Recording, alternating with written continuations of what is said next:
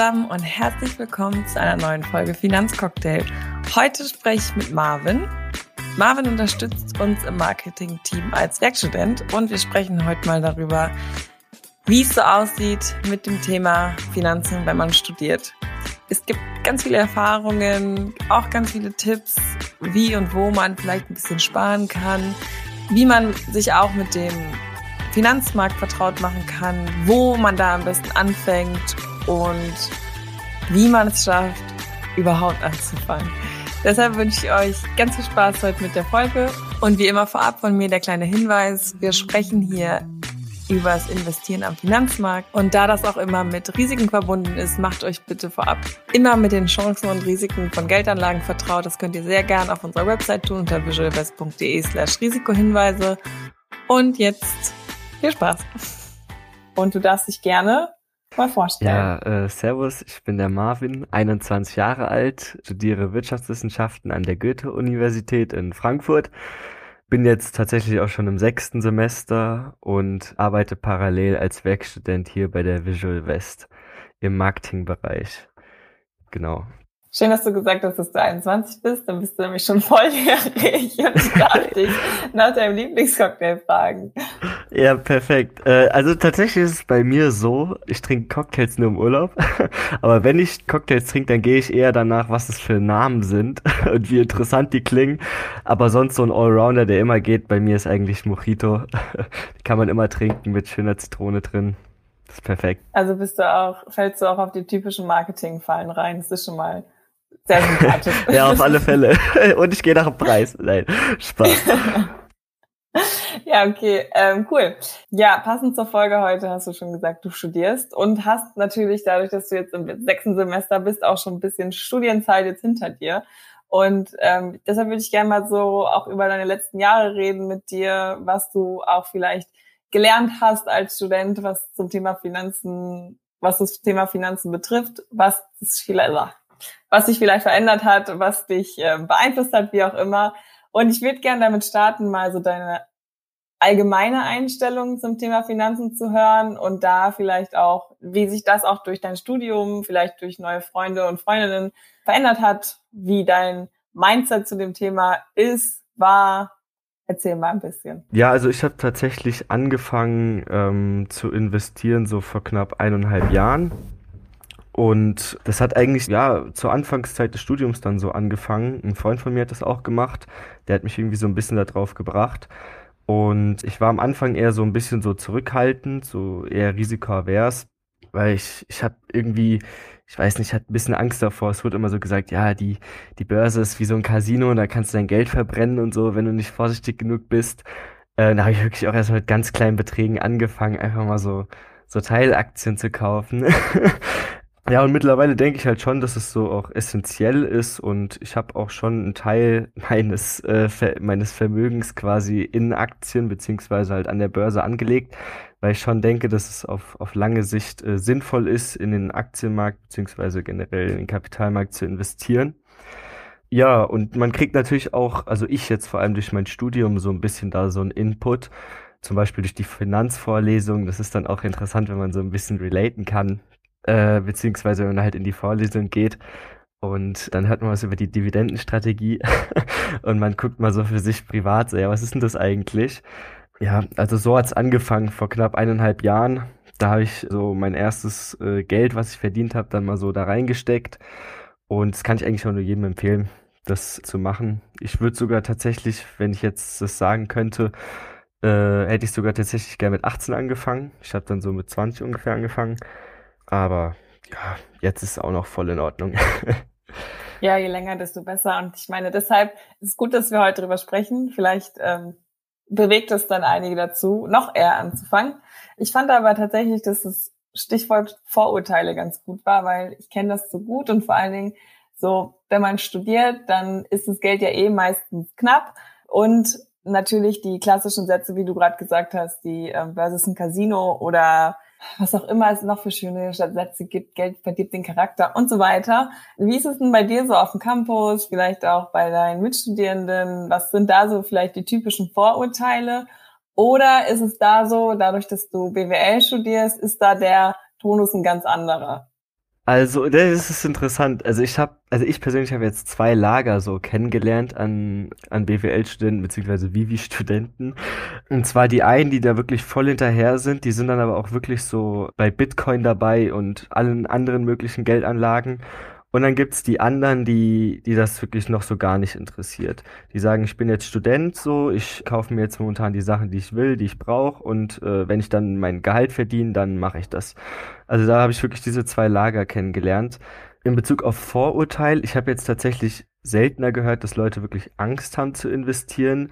Es ist eher der Fall, dass die Leute sagen, ich habe keine Zeit oder ich, ich will mich nicht damit beschäftigen. Also ich habe gerade Besseres zu tun ähm, ich lasse mein Geld einfach auf dem Konto und wenn ich es brauche, dann habe ich so direkt. Da wären wir eigentlich wieder beim Vorurteil, weil theoretisch kommt man auch an das Geld eigentlich direkt dran, wenn es investiert ist. Es ist natürlich schlauer, wenn man dieses Geld momentan nicht braucht, aber ähm, ist auch so ein Vorurteil. Ja, nur diese zwei Lager habe ich jetzt eher mitbekommen. Also wirklich, ich habe auch ein paar Freunde, die dann wirklich auch mit, also schon gute Geschäfte gemacht haben und man redet da auch gerne mal drüber in der Mittagspause. Und dann gibt's aber auch andere, denen habe ich gesagt, ey, wollt ihr nicht auch mal anfangen? Und die sehen da momentan wirklich gar keinen, gar keinen Muss.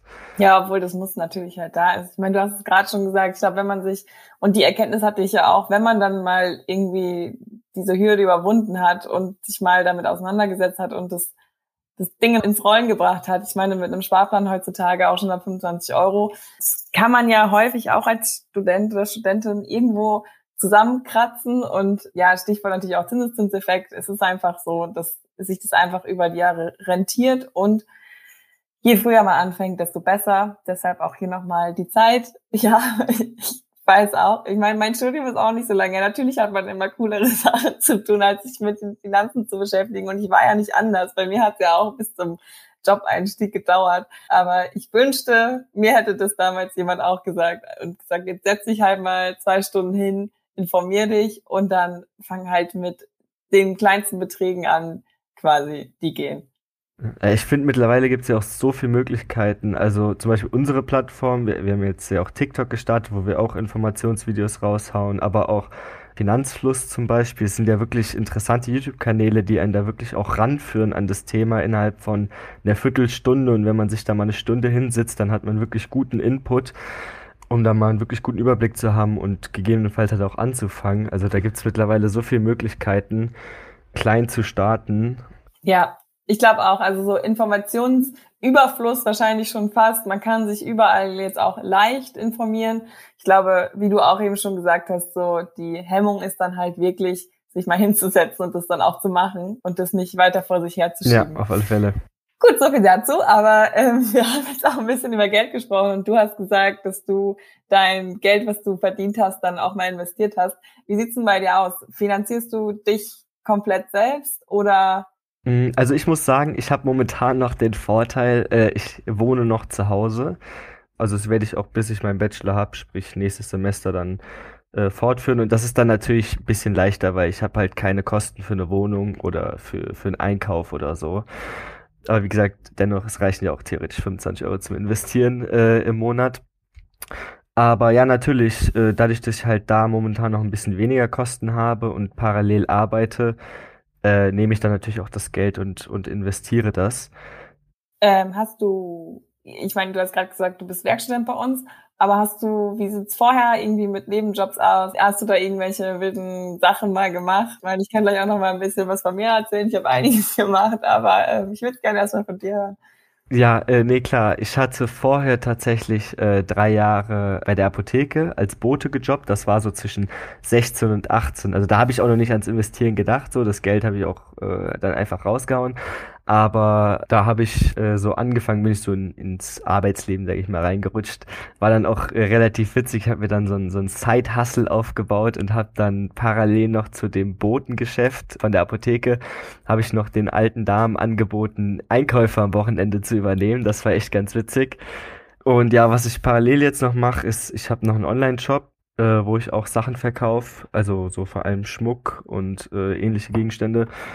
Und davor noch im Studium habe ich durch äh, ein Praktikum ein bisschen Geld verdient. Das habe ich dann tatsächlich auch zum Investieren genutzt, dieses Geld. Das war so mein Gang. War das ein gutes Nischengeschäft, dass du den alten Damen angeboten hast, für die einkaufen zu gehen oder war er ein Flop? Ja, also.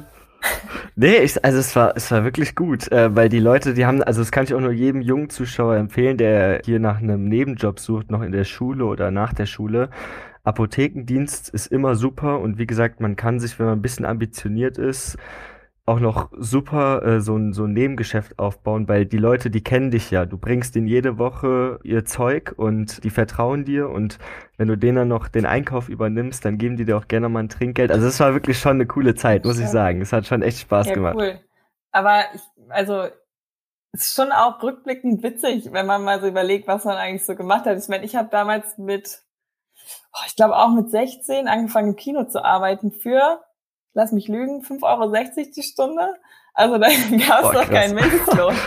ähm, ja, aber da auch ähm, super viele Freunde von mir waren da. Das war irgendwie cool. Das hat total Spaß gemacht. Irgendwann durfte umsonst ins Kino gehen. Das ist natürlich auch der Oberhammer. Oh. Ähm, danach habe ich in der Autobahnraststätte gearbeitet. Ähm, das war auch eine harte Zeit, aber tatsächlich habe ich das dann auch ähm, bis zum Studium. An der Autobahn? Mhm. Also ich, okay, da, wo ich krass. herkomme, ähm, ich, an der A1 ist so eine, ist so ja. ein Brücken, so, eine, so ein Restaurant in der Autobahnbrücke. Das ist über der A1. Ach so, okay. Genau, und da drin äh, habe ich an der Kaffeebar gearbeitet. Ähm, auch wirklich lange, weil ich dann in den Semesterferien konnte ich immer anrufen und sagen, ey, hier, ich bin jetzt zwei Monate verfügbar, trag mich mal ein. Und habe ich wirklich 40 Stunden die Woche gearbeitet. Ähm, krass, ja, krass. aber so habe ich mir dann quasi so, und ich habe BAföG bekommen, dann mein Studium finanziert. Ähm, ja, und dann habe ich noch, dann bin ich vor meinem Auslandssemester, habe ich dann noch bei, in Magdeburg habe ich ja studiert, bei äh, S. Oliver gearbeitet im Verkauf, also nur nebenbei, damit ich noch ein bisschen extra Geld bekomme. Ähm, ja. Dieses Sakko steht Ihnen wirklich ja. hervorragend. Kaufen Sie gleich zwei. Ja. Ihre Frau wird's ja, lieben. So. Ähm, ja, also verschiedenste Branchen irgendwie gesehen und ähm, ja, aber ich finde, weiß nicht, das, das prägt einen auch, wenn man sowas, glaube ich, gemacht hat. Und ähm, ja, ist immer eine gute mhm. Story, wenn man sagt, man hat mal an der Autobahn gearbeitet. Ja, bestimmt. Und ich, vor allem, ich glaube, du lernst da so viel verschiedene Menschen ja. kennen.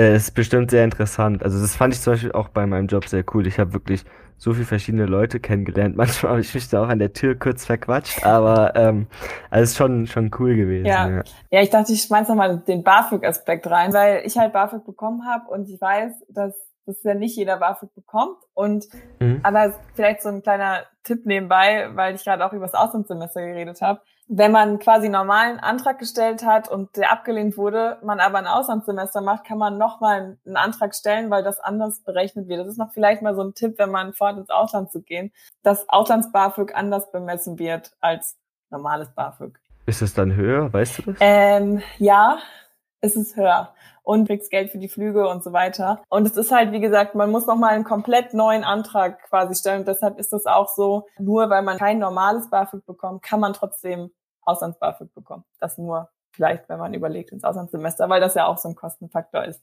Aber zurück zu dir und zurück zu deinen Finanzen. Wie ist es denn bei dir so? Bist du strukturiert, was dein Geld angeht im Monat? Teilst du dir das auf? Hast du so ein Haushaltsbuch oder so? Oder bist du irgendwann so Ende des Monats, es ist der 20. und du guckst auf dein Konto und denkst dir so, okay, jetzt nur noch Nudeln mit Ketchup? Also tatsächlich zum Glück äh, bin ich da sehr verantwortungsbewusst, ähm, beziehungsweise ich würde sagen fast schon sparsam.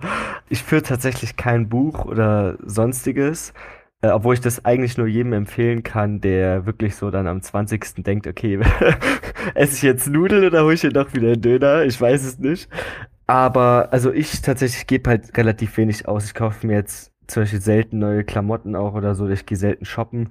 Äh, deswegen hatte ich damit jetzt persönlich noch nie Probleme. Aber ja, nee, deswegen muss ich auch, auch kein Haushaltsbuch führen. Zum Glück.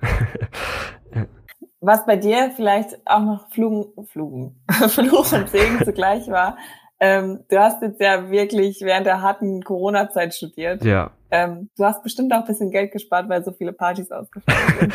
also tatsächlich am Wochenende habe ich schon im Portemonnaie dann positiv gemerkt, dass auf einmal Geld da war und man nicht irgendwie wieder im Club 15 Euro für den Eintritt und dann drei, vier Getränke, bist ja schon bei 60, 70 Euro dass ich das sparen konnte. Andererseits war ich dafür an der Uni und habe gelernt Und da ist mir wirklich auch aufgefallen, also in der Woche kann man da, wenn man wirklich von morgens bis abends lernt, drei essen, bist du auch bei 70 bis 100 Euro die Woche. Und da wirklich kann ich auch nur als Tipp geben, wenn ihr, wenn ihr die Zeit dafür habt, kocht euch was selber und esst das mittags in der Uni, weil das habe ich auch schon gemerkt, tatsächlich jetzt, gerade auch in der letzten Klausurenphase.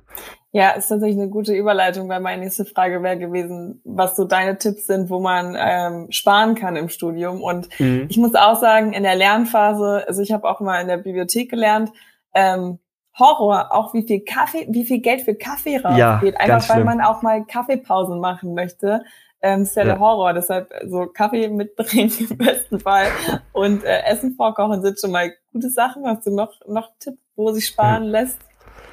Ähm, also was ich jetzt zum Beispiel auch von Freunden mitbekommen habe, ist, äh, ich würde mir gerade so im Raum Frankfurt und so versuchen, immer mit, mit Freunden ein WG-Zimmer zu teilen. Also eine WG zu teilen.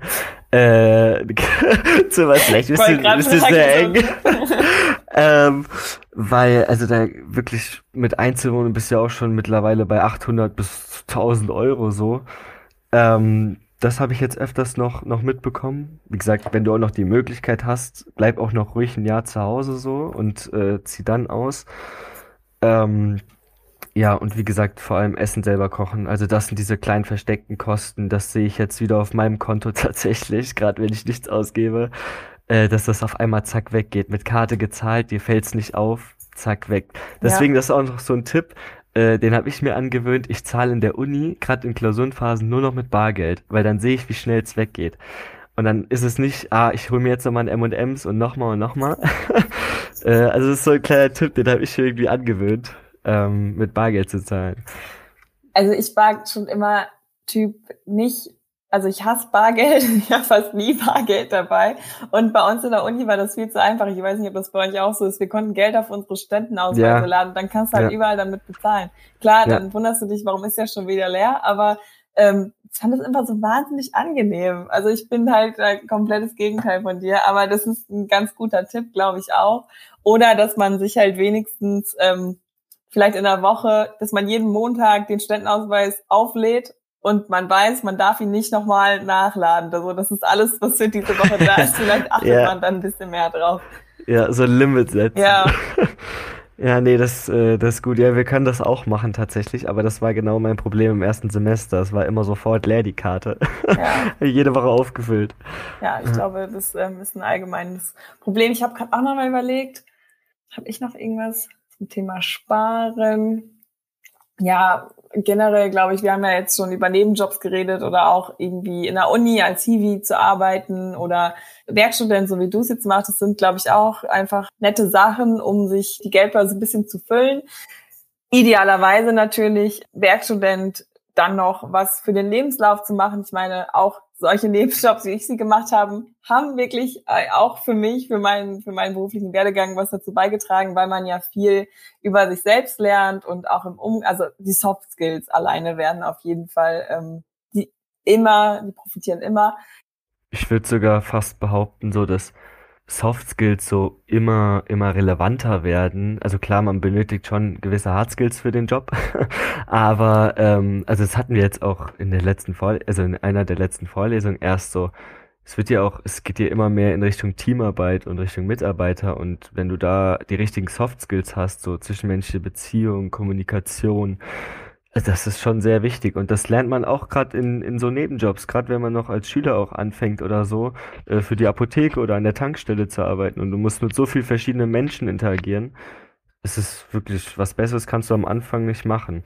Nee, und ich glaube auch, also sowas, jeder Job macht sich besser im Lebenslauf, als wenn du halt, glaube ich, nie was gemacht hast. Das ja. zum einen tut das dem, dem Lebenslauf gut und es tut natürlich auch der Geldbörse gut. Deshalb würde ich da auch, also ich würde es immer wieder so machen. Es waren ähm, jetzt, es waren auch sehr anstrengende Zeiten, aber es war jetzt im Nachhinein einfach witzig. Er hat mich durch mein Studium gebracht, muss ich auch ganz ehrlich so sagen. Dann wir haben eben jetzt schon über Sparen geredet, Nebenjobs. Am Anfang war es so ein bisschen dein Mindset und du hast gesagt, du hast vor anderthalb Jahren, glaube ich, ungefähr angefangen und ich glaube, du hast einen Kumpel erwähnt, der dich dazu gebracht hat. War so, das wäre die größte Motivation und der größte Anstoß, dass du dann gesagt hast, ja, okay, jetzt gucke ich mir das mal an. Ja, also tatsächlich ja. Ich muss äh, auch dem wirklich zugute halten. Der war auch schon so jemand, der hat sich, also der ist sehr äh, risikoaffin und der hat sich auch schon mit 16 daran gesetzt und sich für den Kapitalmarkt und alles interessiert. Ähm, und damals habe ich das noch nicht so wahrgenommen, aber so mit 18 dann wird es natürlich für mich auch schon interessanter. Es hat dann, wie gesagt, immer noch ein bisschen gedauert. Ich habe dann so mit Ende 19, Anfang 20 halt erst angefangen. Aber das war auch durch ihn. Also ähm, wir haben dann halt immer mehr angefangen darüber zu reden. Er hat auch angefangen, jetzt Wirtschaftswissenschaften zu studieren. Und ähm, ja, er hat mich tatsächlich so ein bisschen noch mal mehr darauf gebracht. Ähm, ich habe mich dann natürlich auch, äh, es hat mich dann selber auch sehr interessiert und ich habe mich dann noch angefangen, selber da einzulesen und äh, auch dann an der Uni weiter Diskurse mit, mit meinen Freunden äh, zu führen und so weiter und so fort. Ähm, ja, aber so wirklich drauf gebracht muss, äh, hat er mich, ja. Ich glaube, es gibt vielleicht immer jemanden im Freundeskreis, mit dem man mal drüber quatschen kann. Ich glaube, es ist auch einfach dann irgendwie ganz wichtig, sich mal zu trauen, auch zu sagen, ey, ich habe keine Ahnung, vielleicht kannst du mir helfen. Ähm, aber das ist ja, glaube ich, auch immer so, ein, so eine Hürde, die da vielleicht ist, erstmal sich selbst einzugestehen, dass man irgendwie keine Ahnung hat und auch oder unsicher ist und das dann auch noch so offen zuzugeben. Ich glaube, es ist auch ganz wichtig und auch, also jetzt mal ganz im Ernst, ich glaube, die wenigsten haben wirklich Ahnung, deshalb kann man das dann auch offen und ehrlich dann mal so ansprechen und so wie es bei dir jetzt war, es hilft ja auch und dann kriegt man gute Tipps. Nee, auf alle Fälle. Also ich finde, äh, wie, wie so, ist wie so ein Finanzbuddy, wenn du, wenn du den hast. Und äh, es macht einfach auch mehr Spaß, mit dem mal darüber zu reden, ey, was hältst du davon? Äh, natürlich sollte man nicht nur auf Ratschlägen von anderen in irgendwas investieren, aber man kann sich trotzdem austauschen. Ähm, und einfach so gemeinsam irgendwie auch da durchzugehen, beziehungsweise halt, wenn du auch mal wirklich keine Ahnung hast, ihn zu fragen, ey, wie ist das eigentlich? So keine, keine falsche Scheu.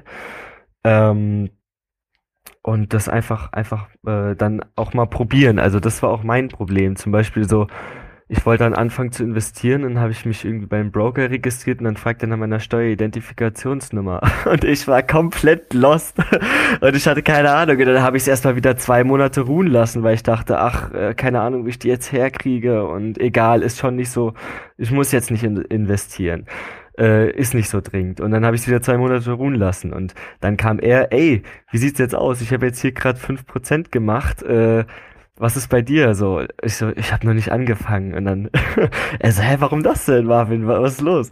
Und ja, meine Steueridentifikationsnummer nicht. Und weißt du, der, man pusht sich auch so ein bisschen gegenseitig und motiviert sich. Äh, und es, es kann schon, kann schon sehr, sehr hilfreich sein, auf alle Fälle. Du hast gerade zwei gute Sachen gesagt. Zum einen Finanzbuddy. Darüber haben wir auch schon eine Folge gemacht. Die verlinke ich natürlich nochmal. Die habe ich mit den beiden Mädels von Finance Baby gemacht. Fand ich auch richtig cool. Und Steueridentifikationsnummer. Wie bist du am Ende drangekommen? Ich kann mir auch vorstellen, dass das eine Hürde ist. Deshalb ähm, wäre das auch ein guter Tipp hier an der Stelle. Die steht auf eurer Lohnabrechnung drauf. Und da habe ich sie nämlich dann auch gefunden. Ähm, ja, also wenn ihr mal schon mal gearbeitet habt, dann könnt ihr einfach eure letzte Lohnabrechnung anschauen, da steht die oben links drauf. Falls ihr das noch nicht getan habt, äh, wüsste ich gar nicht. Glaube ich, kann man das Finanzamt direkt anschreiben oder so. Hätte ich jetzt auch gesagt. Warte, ich gucke einfach mal direkt nach. Jede Person hat eine Steuer-ID und ähm, wenn man die nicht weiß oder man hat mal einen Brief bekommen und der, dieser Brief ist verloren gegangen, kann man die immer bei der Steuerzentrale neu beantragen. Beziehungsweise eine neue Info über die Nummer und so bekommt man die. Muss man nicht zwei Monate warten, Marvin. Genau. Nehmt euch kein Beispiel daran. Deshalb haben wir das Problem auch schon aus dem Weg geräumt. Das ist doch schon mal gut. Kleine, kleine Werbung noch an der Stelle. ähm, nächste Woche kommt auch ein TikTok dazu. Dann werdet ihr alles darüber wissen. Sehr gut. Ja, schön zu TikTok springen und Visual Best abonnieren. Das natürlich an dieser Stelle auch noch. Aber dann jetzt auch noch zu dir. Du hast jetzt viel geredet, du hast angefangen. Ähm, wie und in was bist du denn investiert? Hat sich das verändert? Und da würde mich auch interessieren, so, wie sieht's denn bei deinen Freunden und Freundinnen und so aus? Vielleicht auch bei deinen Mitstudierenden? Was machen die so? Einfach interessiert mich ehrlicherweise auch persönlich, was ähm, so gemacht mhm. wird bei euch. Also ich bin, wie gesagt, wie schon am Anfang erwähnt, sehr risikoavers. Ich habe ein ganz klassisches Portfolio. Ich habe 50, 30, 20 äh, MSCI World, Emergency Market und nochmal äh, Eurostock 600. Und äh, dann spiele ich immer noch so ein bisschen mit paar Einzelaktien, äh, entweder wo ich das Unternehmen interessant finde oder wo ich einfach Chancen sehe. Wo ich damals tatsächlich, das ist so mein Paradebeispiel, äh, wo ich eigentlich äh, davon abrate, einfach so Geld in Einzelaktien zu stecken, aber das muss ich einfach immer erzählen. Ich hatte damals äh, 2020, als Corona angefangen hat, äh, und Zoom so äh, bekannt wurde, habe ich mir schon gedacht, dass das alle Universitäten nutzen würden. Bin äh, günstig rein und habe äh, 120 Prozent mitgenommen an Rendite. Also das war schon sehr schön. Äh, ist natürlich aber auch mit sehr, sehr viel Risiko verbunden. Es hätte auch genauso Microsoft Teams treffen können. Ähm, ja, aber das war so ein Paradebeispiel. Also wie gesagt, ich bin sehr klassisch aufgestellt und dann noch so eins, zwei interessante Unternehmen, wo ich einfach dahinter stehe oder die ich einfach äh, ja interessant finde. Äh, und Freunde von mir tatsächlich sind auch, also der Großteil ist sehr klassisch, wie man es immer hört. MSCI World ist immer sehr, sehr stark vertreten bei allen. Ähm, und dann habe ich halt, wie gesagt, noch so ein, zwei Spezialisten, zum Beispiel der, der dich drauf gebracht hat, oder äh, auch ein, zwei Unikollegen, die dann wirklich auch sich so an Bitcoin und so rangetraut haben. Aber das ist wirklich Spekulationsgeschäft. Ähm, das ist jetzt wirklich gar nichts für mich. Ähm, ja, ich bleib da eher klassisch bei ETFs vor allem. Ähm, ja, ich ja. denke auch, das ist für den, für den Einstieg super, auch alleine, weil man breit aufgestellt ist und weil du auch sagst, du bist eher risikoavers. Ich glaube auch, wenn man schon studiert und anfängt Geld zu investieren, dann möchte man das jetzt nicht noch zusätzlich verzocken, wenn man, wenn man sich das schon mal irgendwie ähm, abgespart hat sozusagen. Ähm, und natürlich dann langfristig ist man damit, geht man damit, denke ich, auch gut. Dann. Auf, was ich noch, was ich noch erwähnen würde, ganz kurz, ähm, was mir auch so wichtig ist, ich habe keine Lust, äh, jede Woche in mein Portfolio reinzugucken. Also ich gucke, vielleicht, manchmal vergesse ich es auch und gucke nach drei Monaten oder so erstmal wieder rein und freue mich so, ah schön, drei Prozent gestiegen oder so. Ähm, also das ist für mich halt auch so ein Kriterium. Das ist wirklich Geld, was ich auch mal vergesse und dann gucke ich nach vier, fünf Monaten rein und denke mir, oh schön, äh, das ist ja noch da. Ähm, ja, das ja. ist ja auch das Schöne an einem Sparplan, wenn das einfach jeden Monat genau. geht. Du bist dann ähm, im besten Fall breit investiert und dann guckst du einfach gar nicht mehr rein und kannst dich dann voll und ganz aufs Lernen konzentrieren. Hast dich einmal hingesetzt, ja. ist einmal aufgesetzt und dann ähm, rutscht das in den Hintergrund. Das ist ja auch ganz schön. Genau. Zum Abschluss, was ist denn dein persönlicher Tipp für andere Studierende zum Thema Finanzen? Fangt an fangt einfach an und probiert es aus. Also ich hätte wirklich so gern zwei Jahre vorher angefangen. Ähm, klar, auf, auf 10, 15 Jahre macht das jetzt nicht den Riesenunterschied, aber einfach auch so für die Erfahrung. Ich habe damals mit 200 Euro angefangen und habe wirklich so ein bisschen gespielt und so. Selbst wenn es nur das ist und man dann merkt, okay, das ist ja wirklich was für mich und jetzt fange ich ernsthaft an, mach mir mal einen Sparplan und so, aber fangt einfach an. So wie auch das Steueridentifikationsbeispiel ist so äh, Paradebeispiel auch. Ähm, morgen, äh, morgen ist schon ein Tag zu spät. Und heute ist eigentlich auch schon zu spät. Also ja. wirklich ähm, einfach, einfach anfangen. Also ich sag das auch meinem Bruder, der ist jetzt 18 geworden. Ich habe auch gesagt, so, du bist jetzt 18, kannst jetzt ein Depot eröffnen, mach ja. das macht das, es schadet nee, nicht. Das stimmt absolut, dann ist es abgehakt. Und vielleicht auch noch, was ich vielleicht auch jetzt noch als Tipp ganz schön finde, ich weiß nicht, ähm, wie viele vielleicht auch zuhören und unter 18 sind. Man kann natürlich auch über seine Eltern gehen, sagen, es gibt die, es gibt Junior-Depots für unter 18-Jährige, wo die Eltern quasi das übernehmen und wenn man, so wie wir jetzt zum Beispiel, schon mit 16 anfängt und sein Geld verdient, dann kann man davon einfach jeden Monat 25 Euro an die Eltern abgeben und die investieren das dann. Und wenn ihr dann 18 werdet, dann wird das zu eurem Depot. Und so kann man auch schon vier Jahre in dem Fall jetzt, wenn ich dich betrachte, Marvin, anfangen. Ähm, und ähm, ja, weil ich glaube, egal mit wem man spricht, es fällt immer der Satz, ja, ich wünschte, ich hätte noch eher angefangen. Ähm, ich, man kann nicht leider nicht zu früh anfangen, ähm, aber auf jeden Fall zu spät. Deshalb lieber jetzt als morgen, so wie du schon gesagt hast, und am besten gestern. Genau, und habt keine Angst. Also, äh, solange ihr jetzt wirklich keine Knockout-Zertifikate hebelt oder so, ist das Risiko auch äh, kontrollierbar, wenn ihr wirklich breit streut und äh, mit Gewissenhaftigkeit daran geht.